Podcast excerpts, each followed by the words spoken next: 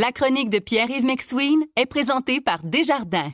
Quels que soient vos objectifs, nos conseillers sont là pour vous accompagner tout au long de votre parcours financier.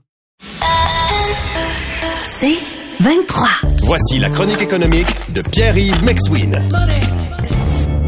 On commence avec euh, le bilan qui a été présenté hier par la Caisse de dépôt et de placement du Québec. C'est pas une surprise, là. tout le monde s'attendait à un rendement négatif, mais quand on compare, on se console. Oui, on, se dit euh, pas de raison de paniquer. Première des choses, faut comprendre, c'est une question de timing. Tu as le 1er janvier puis tu as le 31 décembre. Ça, c'est une réalité financière. Et cet enjeu fait en sorte que si au 1er janvier, tes résultats boursiers sont élevés, puis qu'au 31 décembre, c'est faible, tout ce qui est évalué à la valeur marchande en bourse perd la valeur. Et donc, évidemment, la caisse a perdu du rendement avec ses titres boursiers. Maintenant, la situation économique fait en sorte que les taux d'intérêt, les taux directeurs ont monté. Ça, ça veut dire que tous les titres à revenus fixes qui perdent de la valeur lorsque les taux d'intérêt montent sont dévalués fortement, ce qui explique pourquoi on a perdu beaucoup de valeur dans ce secteur-là. Évidemment, Paul, quand les taux vont remonter, on va avoir une correction dans l'autre sens. Il y a ça qu'il faut comprendre. Là. Même depuis le 1er janvier, tu vas recevoir le président tantôt, il va te le mhm. confirmer, depuis le janvier, ça a augmenté, mais on peut pas donner les résultats du 24 février parce qu'il faut donner les résultats du 31 décembre. L'autre point aussi qui est important, c'est se dire que la Caisse a quand même un, portefeuille de titres qui ne sont pas réévalués de façon aussi sentimentale que la bourse. Mettons, Mettons, le REM est un bon exemple, Paul.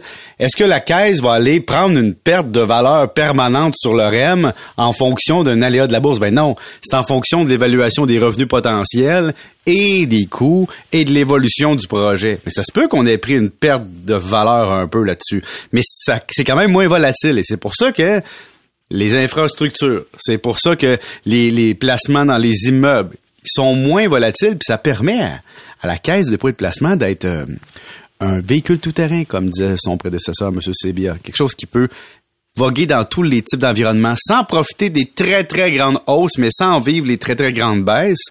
Et on en a un exemple aujourd'hui, c'est un peu ça. Puis l'autre affaire, tu as une quarantaine de déposants. Les déposants n'ont pas tous les mêmes objectifs. Donc, s'ils n'ont pas les mêmes objectifs, tu peux pas comparer le rendement des déposants entre eux et dire, ah, tel secteur a mieux performé que tel secteur. Tu peux les comparer à leur marché mais tu peux pas dire que le Régop euh, a mieux performé que je sais pas moi le fond des générations ou vice versa là tu sais c'est pas la même réalité l'autre point ce qui est le fun à la caisse ce que moi j'ai pas comme privilège Paul je suis un mortel je dois l'avouer, là, je ne suis pas un immortel. Non, je sais. Tu savais, bon, toute je vais mourir. Chose a une fin. toute, toute, bonne chose, même les mauvaises chez moi ont une fin. donc, je vais mourir. Et donc, plus je vieillis, Paul, plus j'atteins la 40, 50, j'étais à 43, 44 bientôt, je diminue potentiellement mon exposition au risque. Mais à la caisse, ce qui est le fun, c'est que tous les défunts sont remplacés par un nouveau. Donc, l'expectative est loin. Hein. Les, objectifs peuvent être long terme.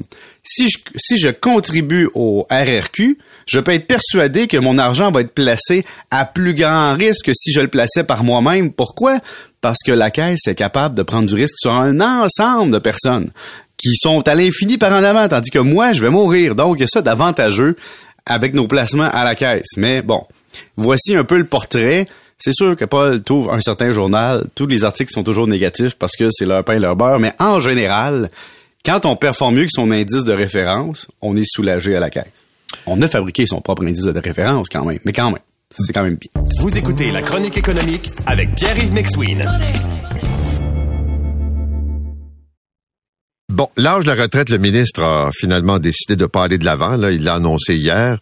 Euh, donc, l'âge minimal pour prendre sa retraite, là, puis quand on dit l'âge minimal, c'est avec la régie des rentes, là, mhm. ça va demeurer à 60 ans. Ça va demeurer à 60 ans. Et la question que je me pose euh, et qu'on se pose tous, c'est est-ce que c'est une bonne chose? Parce que oui, c'est une bonne chose pour permettre aux gens qui doivent prendre leur retraite de bonne heure parce qu'ils ont, des problèmes de santé de pouvoir compter sur une rente. Mais si vous êtes un particulier puis qu'on vous dit, hey, vous avez encore droit de prendre votre rente à 60 ans, bravo, là, on peut s'applaudir, on peut être content. Mais si vous avez la chance de ne pas le faire, faites-le pas par choix. Faites-le par obligation. Parce que, par exemple, quelqu'un qui a la pleine rente, qui a cotisé au RRQ toute sa vie au maximum du possible, maximum, puis qui prendrait sa retraite en 2023 à 60 ans, aurait 836 piastres. Mais quelqu'un qui apprendrait à 65 ans aurait 1307 pièces, puis à 70 ans, 1855. Donc, chaque fois que tu attends 5 ans, le premier 5 ans, tu as une prime de 56% plus élevée par mois et l'autre, tu as 122% plus élevée. Pourquoi? Parce que tu as laissé de l'argent sur la table avant. Mais d'un point de vue mathématique, à cet âge-là, faire le rendement que le RQ te propose, c'est difficile en plaçant l'argent toi-même. Donc, c'est vraiment une question de santé. la bonne nouvelle, Paul, c'est que disons qu'après tes 65 ans, tu veux retourner travailler dans un travail. Paul, mettons, toi, après ta grande carrière de radio, après le schisme de 2024, tu te dis, j'aurais le coup d'aller servir des cafés à temps partiel.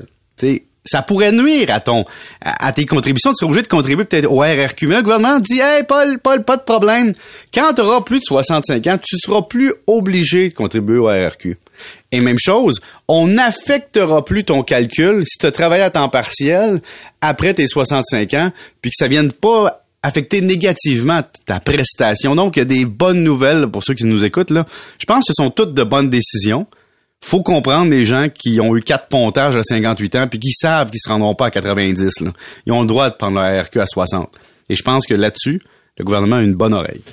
Puis l'autre chose, écoute, souvent quand je vois les courriels des auditeurs puis qu'on échange là-dessus euh, sur la rue, il y en a qui m'accrochent sais, euh, qui me disent tous à peu près la même chose. C'est important de continuer à travailler le plus longtemps possible. Ça veut pas dire la même cadence, ça veut pas dire autant d'heures par semaine, mais tu sais, de rester actif, de rester branché, puis d'avoir une activité professionnelle moindre, mais qui demeure quand même. En fait, je me suis rendu compte que au-delà de l'argent, là, tu sais, au-delà des besoins financiers. Les retraités, puis comme tout le monde, on a besoin de projets d'envie quand on n'a pas de projet, d'activité, on meurt tranquillement par en dedans.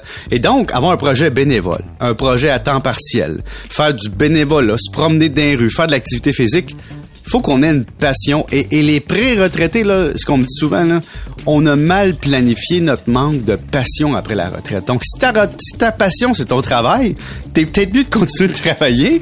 Si ta passion, c'est le macramé, ben prépare-toi, va t'acheter du stock, puis vas-y, tu sais. Merci, monsieur. Bonne fin de semaine.